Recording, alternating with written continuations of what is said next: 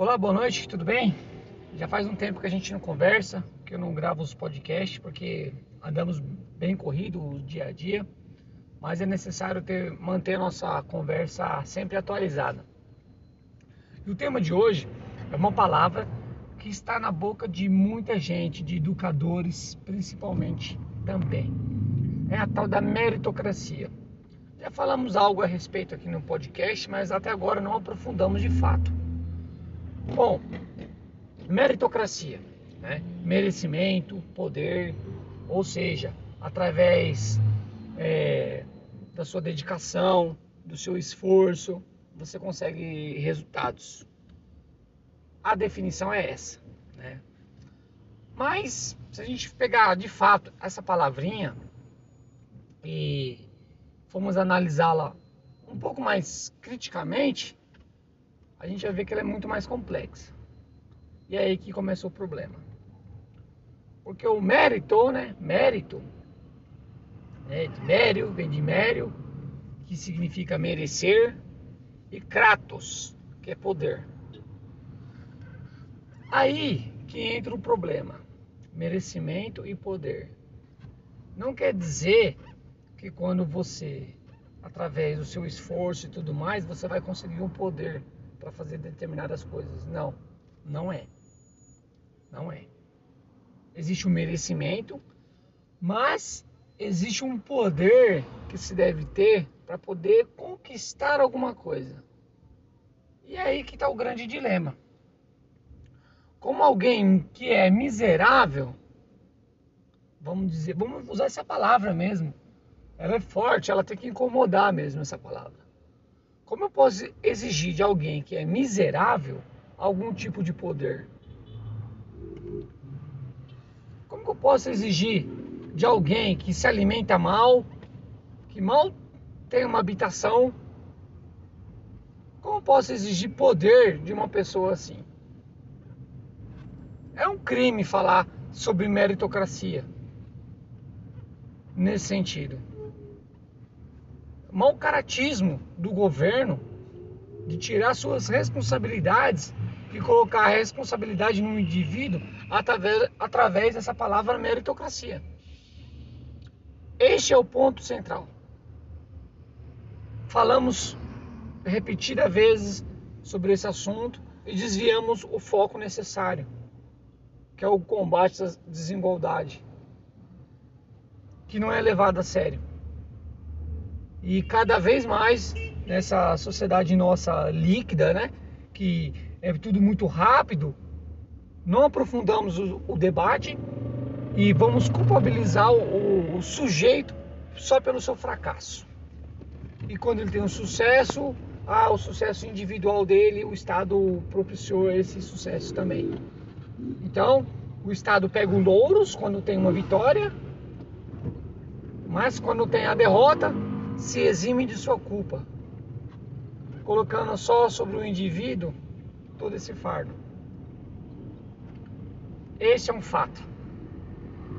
Então, proponho que nós educadores tenhamos muito cuidado para utilizar essa palavra, principalmente nas escolas públicas. Não podemos falar sobre meritocracia em escola pública. Não existe.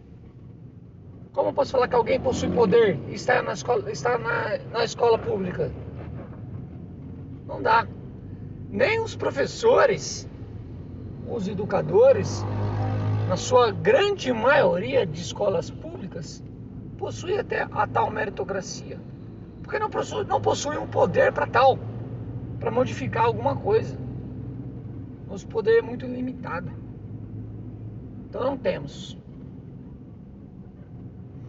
Então, é, devemos conversar bastante a respeito desse assunto, porque se propaga essa ideia, essa mentira cotidianamente. E é, desviamos o foco do que é principal. Desviamos sempre o foco. O próprio Enem, como ele é feito, ele é feito de um modo a excluir grande parte dos nossos jovens das escolas. Isso acontece. Aí continuamos a insistir nessa meritocracia, né? E eu sei que tem muitos que vão falar, não, mas o Enem ajudou muita gente a entrar. É verdade, isso é, é uma verdade. Mas mesmo com tanto avanço né, que tem, ainda existem milhões que são excluídos. E o que acontece com eles? Ah, eles não tiveram a meritocracia. Não tiveram e não vão ter. E aí? Não vão ter porque a nossa sociedade ela é desigual. Ela é estruturalmente montada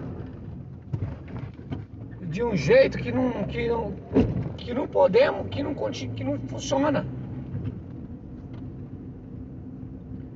Ela está montada de um jeito que vai sempre colocar a culpa no sujeito por todas as suas mazelas. Aí quando formos falar de cotas, por exemplo, se criticam muito, se fala muito, as pessoas não entendem. Continuam a falar repetidas vezes que é, ah, isso aí é um privilégio. Privilégio, cota. Como pode alguém falar que cota é um privilégio? É um absurdo. Grotesco. E o pior, tem educadores que repetem isso. E repete. Por quê? Porque a cota é um privilégio que faz com que o sujeito não tenha mérito para estar ali. Que aí já está cheio de equívocos sabemos que é muito competitivo, inclusive as cotas. Mas não, aí se propagam mentiras, mentiras e mentiras. Então, temos que partir de um princípio de buscar a verdade. E a verdade, ela é incômoda. As pessoas não estão prontas para ouvir a verdade preferem, a, a mentira agradável, preferem a mentira para manter os ânimos calmos, preferem a mentira para manter os laços de amizade. E preferem a mentira para manter seus privilégios. E quando falamos a verdade, vamos criar rupturas vamos criar inimizades. Porém, estaremos começando a fazer justiça. Grande abraço. Compartilhe a ideia, converse, mande a sua sugestão. Estamos abertos para o diálogo sempre. Tenha um excelente feriado.